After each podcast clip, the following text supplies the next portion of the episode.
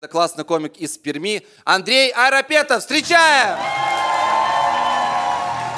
А я вообще не про успех. Мне нравится на краю бедности. Я в кардигане, блядь.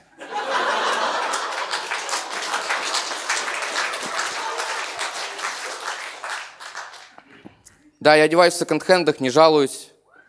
Вау. Я чувствую себя так комфортно, я всегда в плюсе.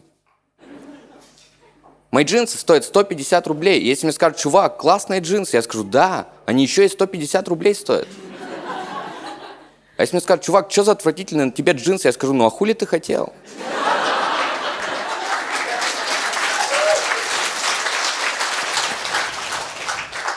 Я выбрал такой путь. Сразу покупать себе старые вещи. Потому что мне все детство говорили, Андрей, не надевай эту футболку, она новая. Я так и не разобрался, что с ней делать. Сложно иногда жить без ощущения новой вещи.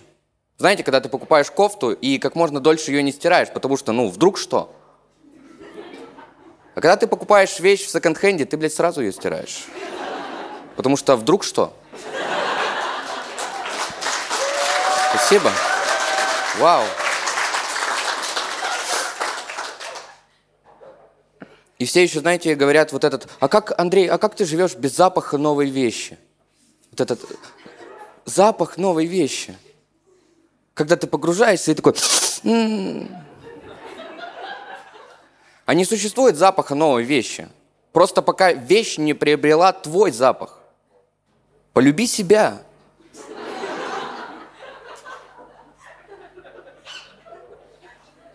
Меня воспитывали сильные женщины и слабохарактерные мужчины. Поэтому я в детстве очень часто видел, как бьют мужчин. Я еще тогда в детстве пообещал себе. Андрей, ты никогда не ударишь мужчину.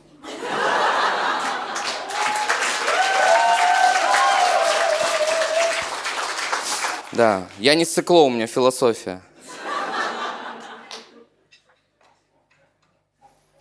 Так как меня воспитывали сильные женщины, я стараюсь выбирать в пару себе таких же сильных женщин. Я никогда не бил женщин и не собираюсь, но почему-то так получилось, что каждую женщину, которая встречалась со мной, их молодые люди били до меня. Если жизнь – это боксерский ринг, то я в нем угол.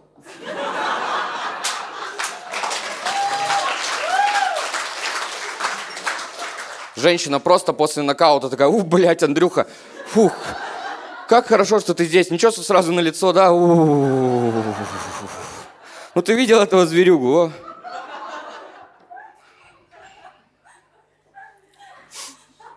Да, меня воспитывали сильные женщины, поэтому я вырос сильным, но как женщина. А сильные женщины, как известно, делают в основном все вопреки. Поэтому я делаю что-то не потому, что могу, а потому что всем докажу, что могу. Да, я настоящий провинциальный трансгендер. Сильная женщина, запертая в теле мальчика с лицом сына гаишника из нашей Раши.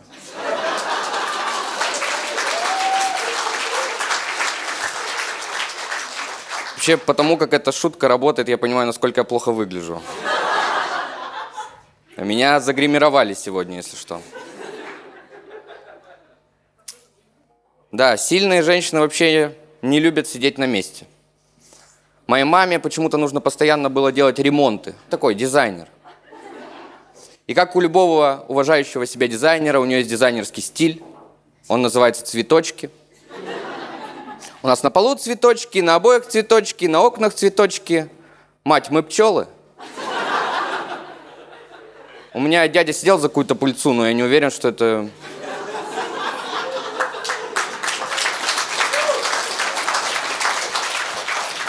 А батя у меня не парится, у него любимый дизайнерский стиль лофт.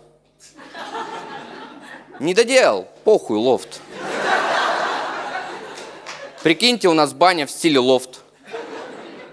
Мы ее когда топим один в один кальянка. Да, чего мне не отнять? Так это мамино умение жалеть себя.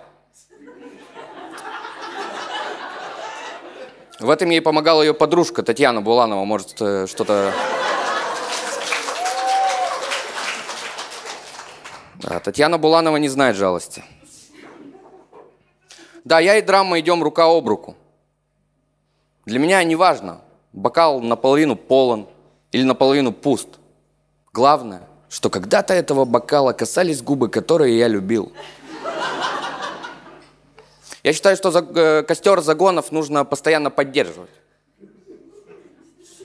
Я вот иногда сижу и думаю, чем бы заняться? Посмотреть хорошее кино? Нет. Встретиться с друзьями? Нет. Прощупать лимфоузлы и загнаться? Да. У-ху. Зал ипохондриков. Вау.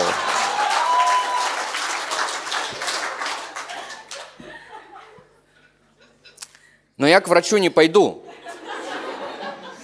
Потому что мне в моих страданиях нужна интрига. Я даже после смерти оставлю интригу для патолога-анатома. Я в один бок вошью себе записку. Когда я умру, вы все у меня попрыгаете. А в другой бок сертификат Батут-центр.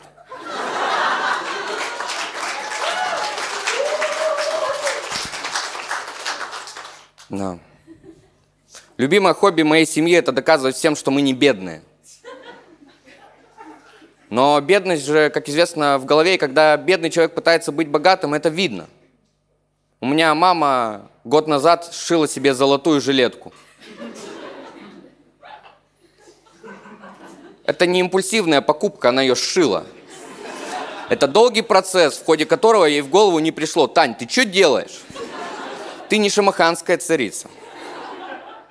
Но, видимо, другой в, голос, э, в голове ей ответил, нет, Тань, ты королева. Давай еще стразики припиздярим.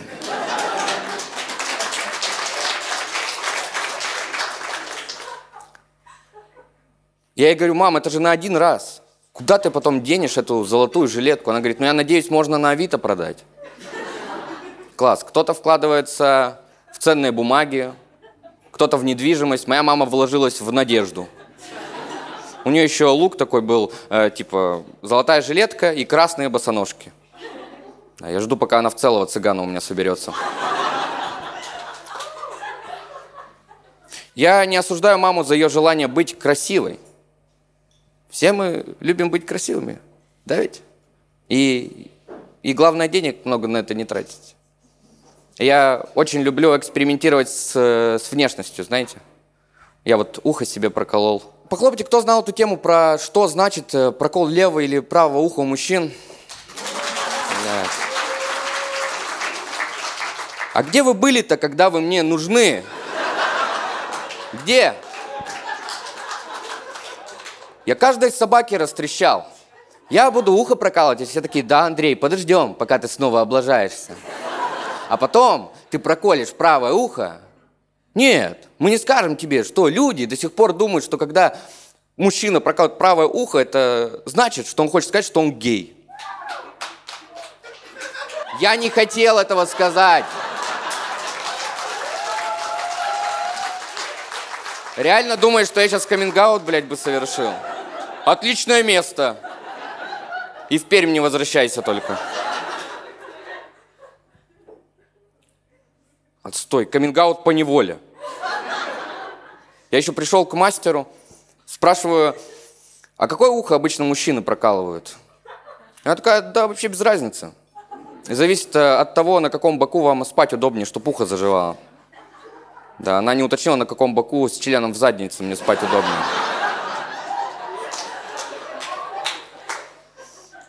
Я еще про себя подумал, ну, проколю правое, я же правша.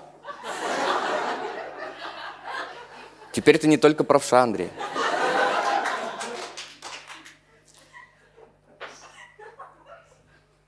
Да, этот... Э, мне... Я даже не за свои деньги ухо проколол. Мне подарили сертификат. Вообще, я в основном либо в старом, либо в даренном. Мне вообще нравится быть финансово грамотным человеком. Но финансовая грамотность в провинции вообще очень опошленное понятие. Я не совсем из Перми, я из э, маленького провинциального города в Пермском крае, он называется Чернушка.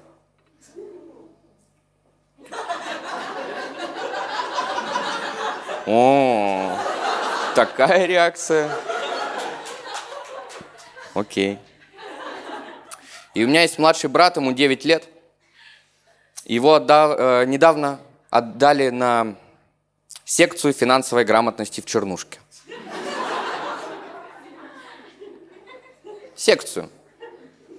Да, родители такие прямым текстом. Сына, кредиты не понимаем, не вывозим, прости.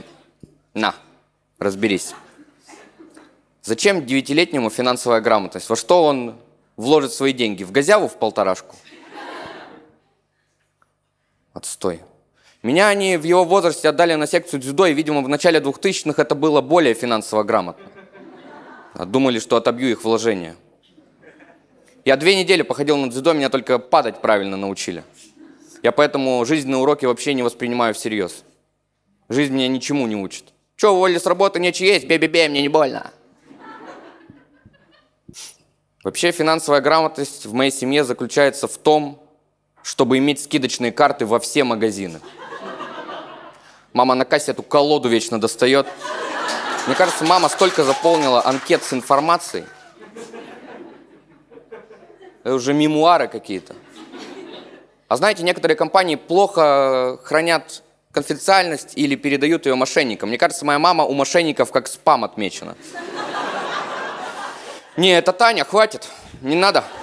Она вообще ничего не понимает. Она, она нам впаривает эту золотую жилетку, она нам не нужна.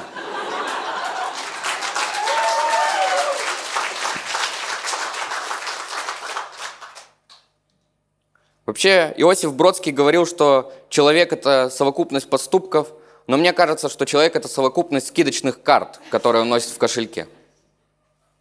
И мне недавно дали скидочную карту в клинику, где я сдаю анализы. И что я теперь за человек? Есть у тебя карточка в ЛДБТ, ты, наверное, вкусно пахнешь. Есть у тебя карточка в боулинг, ну ты, наверное, ёбнулся откровенно. Да, в 2021 году такой, да, отличный день, чтобы сбить пару кегель. А потом в аэрохоккей партеечку. Да, у меня карточка в медлаб. Не могу ни в контейнер. Вообще, мне даже не козырнуть этой картой никак. Перед друзьями, типа, пацаны, в этот раз, 25 лет, отмечаю в медлаб. Снял на мне, не столик, лучше, кабинку. Все, давайте в понедельник на голодный желудок залетайте.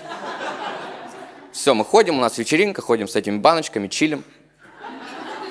Был уже у Джессики. Да, был. Просто чума. Прикинь, у меня чума.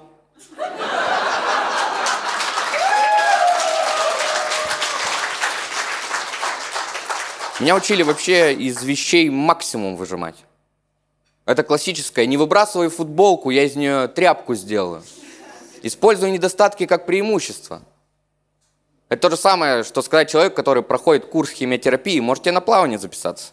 У тебя сейчас обтекаемость охуительная.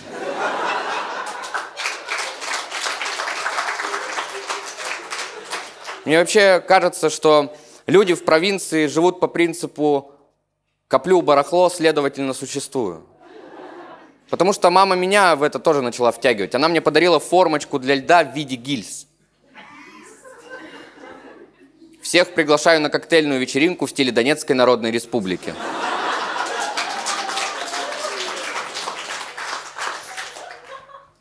А знаете, еще в Древнем Египте э, вот эти правители, фараоны, они уносили все свои драгоценности и вещи – с собой в гробнице, как бы на тот свет. И я подумал, хоть бы мама не узнала об этом. Потому что я ее тогда просто так-то не отправлю на тот свет. Мне газельку надо будет заказывать. Потому что если я чего-то не положу, она встанет и возьмет. Я подойду проститься с ней, наклонюсь, и тут она такая, Пс. Андрей, где моя золотая жилетка?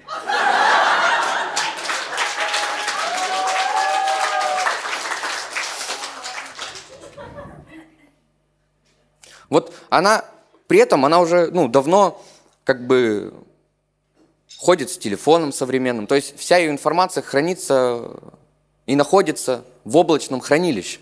А для старых вещей давно придумали облачное хранилище. Оно называется детдом. Может, кто-то слышали об этом. Да, про смерть мамы мы будем смеяться, Андрюша. А про детдом это перебор. Какая гибкая у вас мораль.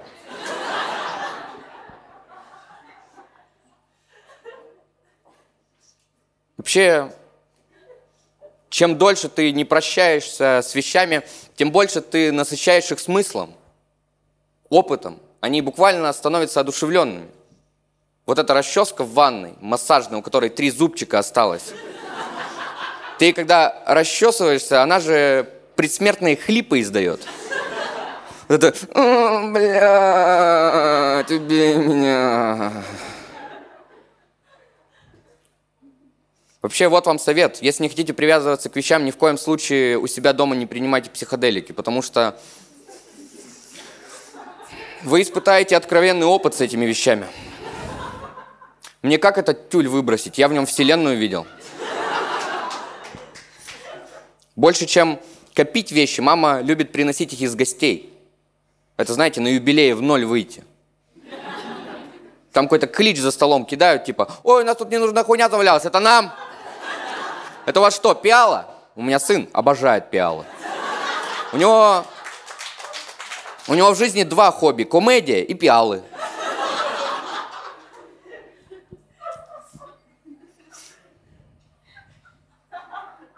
Но она не признает, что она барахольщица. Она говорит, что она коллекционер. Правда, еще не определилась, что именно она коллекционирует. Да, у нас столовое серебро, антикварная мебель, и простыни по всему дому. Мы ждем какую-то роту солдат постоянно.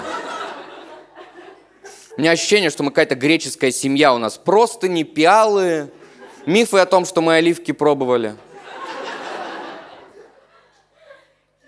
Эта пиала всегда была полной, всегда была полной этих отстойных конфет. Знаете, региональные конфеты. Камский грильяж – Производители региональных конфет вообще в курсе, что большинство их продукции лежит на могилках. Потому что я ни разу не видел на могилке Milky Way.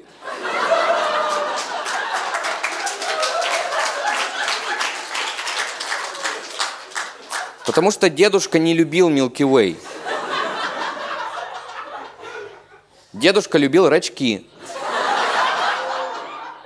Вот эта тема, знаете, из вещей выжимать максимум, весь потенциал вещей использовать. У нас дома не пакет с пакетами, у нас дома гардероб с пакетами. Мне кажется, мои родители даже за живых существ не держатся так, как за вещи. Вот у меня в детстве была кошка Даша.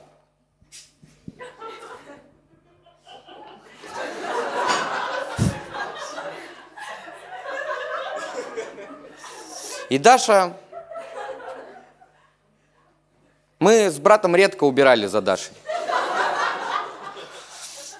И мама постоянно нам говорила, так, если вы еще раз не уберете за Дашей, я ее выгоню. Мы такие, да-да, пизди-пизди. И в один момент Даша сделала то, что она умела в своей жизни лучше всего. Это нагадить ровно рядом с лотком.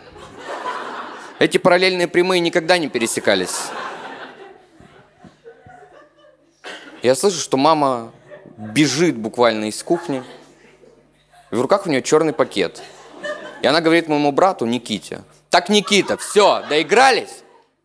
Все, складывай Дашу в черный пакет и неси ее в центр площади. И оставь ее там. И только попробуй пакет домой не верни. Я подумал, охуеть, это у тебя, походу, не первая Даша, да?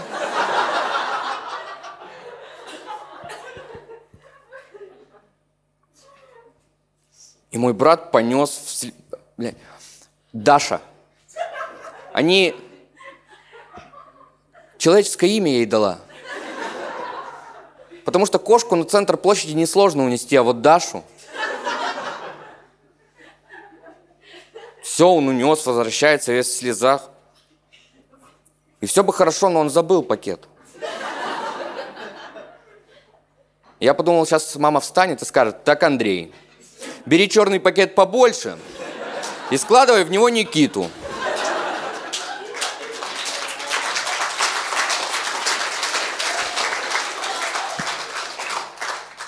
Какой урок мы должны были извлечь из этого? Не привязывайся к живым существам, которые ссут мимо. Почему тогда отчим до сих пор с нами?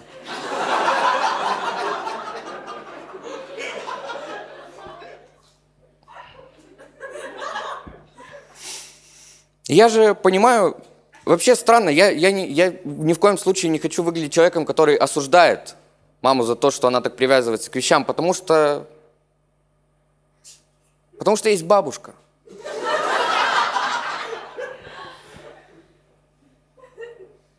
Барахольство передается из поколения в поколение, и чем глубже, тем абсурднее. Мне как бабушке объяснить о том, что ты вот допиваешь пакет молока, не обязательно потом из него кошелек делать.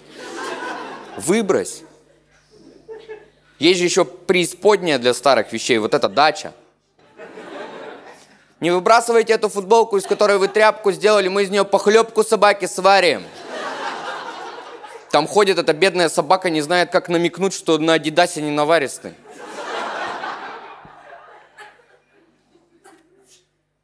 Я зашел как-то в деревенский туалет, и там лежала, висела на стене, моя, лежала, блядь, вообще отстой, тогда вообще отстой. Да, висела моя детская футболка с веселых стартов. Я такой, да понял, мы проиграли тогда, ну... Вообще вещь тебе отслужила верой и правдой, но отправь ее на покой. Зачем придумывать вещи все более и более унизительное предназначение? Это же и на людей переносится. Вот работаешь ты на заводе, 50 лет, все, ни копейки не украл, ни разу на работу не опоздал, много профессионалов обучил. И такой, ну все, наверное, пора мне на покой. А начальство такое, не-не-не, подожди, давай ты у нас, ну, ты нормально еще же. Давай пять лет тряпочкой поработаешь у нас. Эта шутка никогда не вызывала сильной реакции. Но когда я ее придумал, я подумал, о да, Андрей, как ты тонко чувствуешь социум. Ты расскажи этим москвичам-то, блядь, а то у них глаза-то уже замылились, а ты их промоешь своими репризами. Пусть они поймут, как с нами, как с тряпками-то все обращаются. А люди такие, ну, Андрей, ты писю к носу подтянул просто и... Такая реакция. Я стараюсь быть осознанным. Пару лет уже в это играю. И знаете, в Перми есть э, несколько контейнеров специальных, куда можно привезти старые вещи и их отправить на переработку. И давайте будем... А кто сдает вещи на переработку? Похлопайте. Класс. Вы молодцы, но давайте будем честными. Мы сдаем их не для того, чтобы людям помогать, а ради вот этого чувства. Я святой. Я новый Ганди. Я всех в эти просто не обмотаю, весь мир.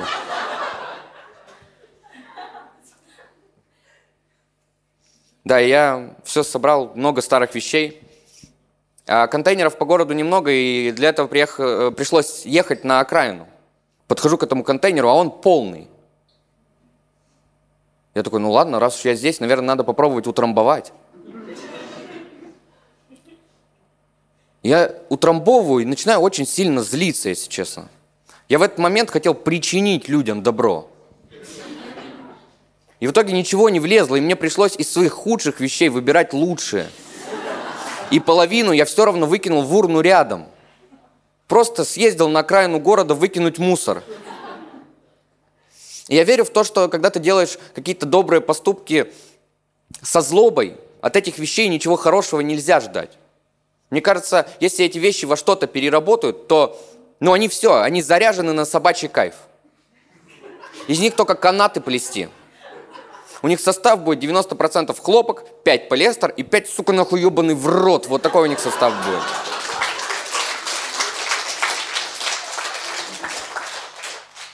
Я неосознанный потребитель.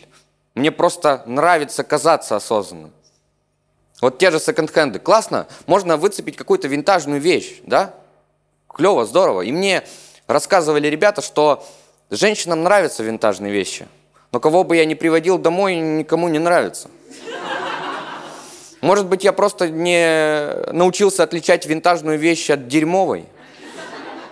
Потому что я вроде привожу ее, говорю, вот у меня тут колонки Свен, у меня тут ноутбук с дисководом, дед винтажный. Все это уже намокло. Я снимаю свою майку-сеточку.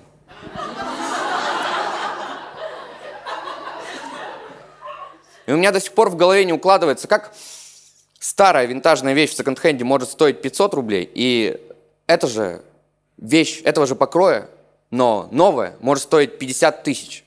Вот, например, есть такой французский бренд, он называется Витмо, что с французского переводится как «одежда». Да, я думал, белорусский трикотаж не заморачивается с неймингом, оказывается, нет. И создатель этого бренда, грузин Дем Нагвасалия, говорит о том, что раньше мода была привилегией, но пора спуститься с небес на землю. Мода в простоте. Вау! Одел одежду, обул будки и потяпал на парижскую неделю моды. Я прошел капитализм. Я за 24 года не придумал себе продукта, в котором бы я нуждался настолько, если бы мне его не дали, я бы горы свернул и заработал бы на него. Нет. Сегодня фарш за 50 рублей, ничего страшного. Вы знаете, есть фраза «я не опущусь до», да, опущусь? Я достиг дна и начал его осваивать. У меня там и скидочная карта есть, если что. Я против против всего этого вещизма. Да, я из Чернушки. И один мой чернушинский друг Тайлер Дёрден однажды сказал мне, он сказал мне, Эндрю, лишь потеряв все, мы обретаем свободу. Но Тайлер Дёрден никогда не собирал крышки из-под сибирской короны, чтобы выиграть у сибирской короны портфель «Сибирская корона».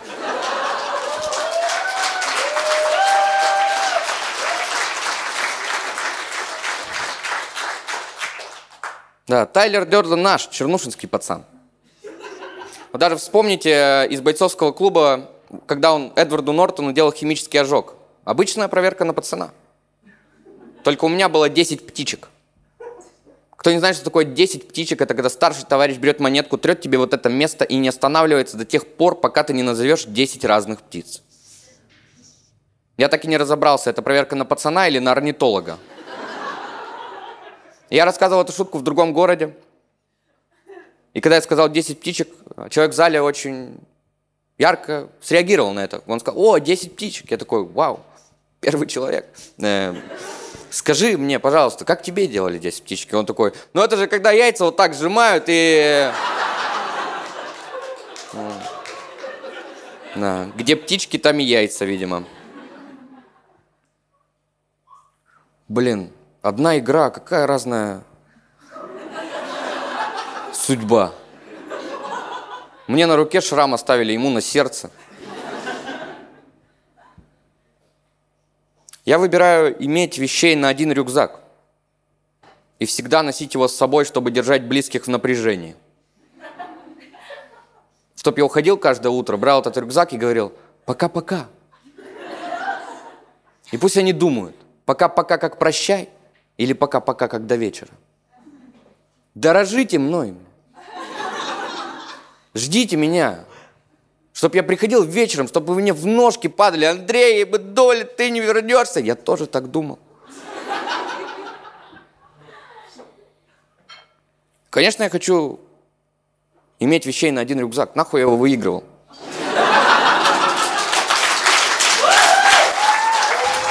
Я понимаю, откуда истоки вещизма. Это не от хорошей жизни. Это из-за бесконечных очередей, из-за бедности, из-за страха. А страх... Из-за страха ничего хорошего не получится, и из-за страха ничего хорошего не рождается. Во мне этот страх воспитал только зависть. Зависть к сверстникам, которым, например, покупали новые вещи, а я себе не, не мог таких позволить. И поэтому, так как я не мог себе их позволить, я выработал собственную тактику. Это захвалить его вещь так сильно, чтобы она ему разонравилась, параллельно оскорбляя его родственников. Поэтому я сейчас, вроде время-то прошло, я могу себе позволить вещи и жить так, как мне хочется. Но комплименты я не научился принимать. Потому что когда мне, э, когда мне кто-то делает комплименты, говорит, Андрей, блин, классно выглядишь, классная кофта. Внутри меня этот маленький нищий думает, что мне завидуют. И говорит внутри меня. И вместо «Чувак, классная кофта», я слышу «Ой, чё, бля, приоделся раз в пятилетку?» О, всю жизнь ходил как оборванец, а сейчас отдумался. Вау, кофтярик высший класс. Жаль, что человек ты говно. Я занимаюсь комедией в Перми и не часто получаю комплимент. И один из них, топ-1 комплиментов, это «Андрюх, все очень круто, очень смешно. Главное, не заканчивай». А что, выглядит так, как будто я на грани? Я так сильно пытаюсь быть не похожим на своих родителей, что просто превращаюсь в более извращенную версию их. У меня вещи либо старые, либо рваные, либо даренные, а трясусь я за них так же. Для меня покупка – это тысячу раз обдумать. Для меня каждая покупка роковая. Все. И последняя. И недавно я совершил покупку, которая наконец-то сделала меня взрослым. Я купил свой первый ёршик. Я пошел в магазин, где продают ёршики, он называется «Тысяча и один позор на кассе». Потому что когда ты покупаешь ёршик, на тебя не смотрят, как на чистюлю. На, тебя смотрят, я в глазах продавщицы прочитал, Андрюша, а ты когда садился-то, ты о чем думал? А я тебе скажу, ты снова думал о себе.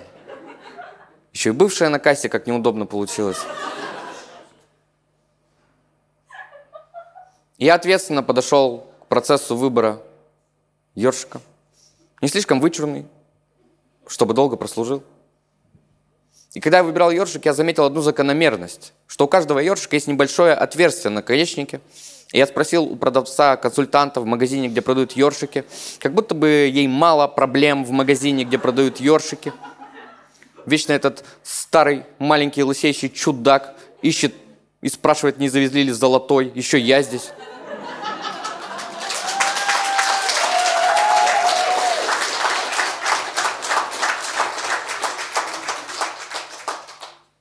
Я говорю, а зачем это отверстие? Она такая, ну это для удобства, чтобы можно было повесить ёршик на крючок. А у всех же у нас ёршик на крючке. Да, у меня дома полотенце, мочалка и ёршик. Я решил чехол не покупать. Я люблю, когда у меня говно по стене стекает.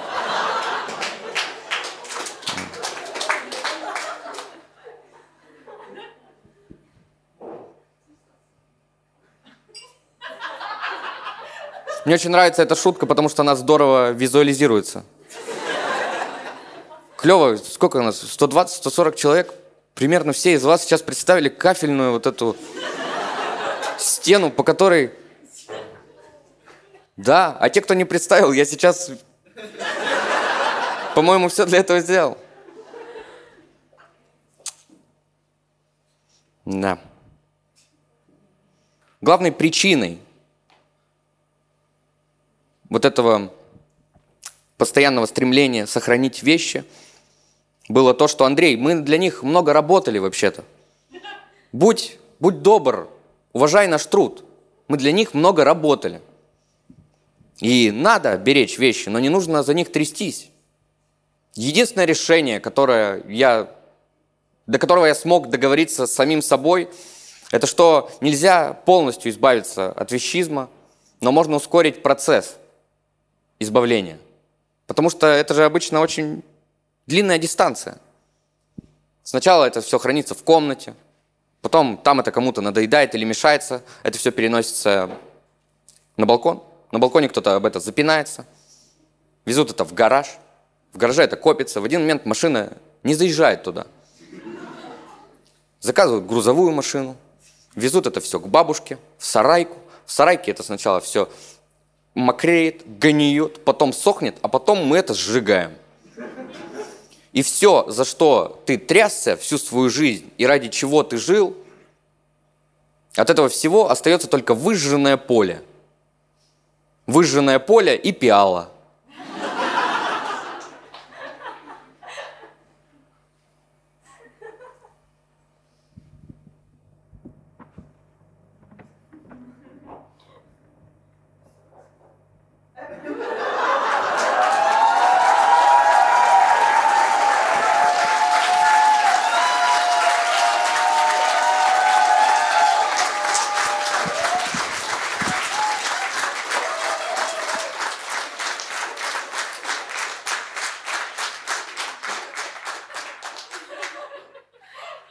Пока-пока.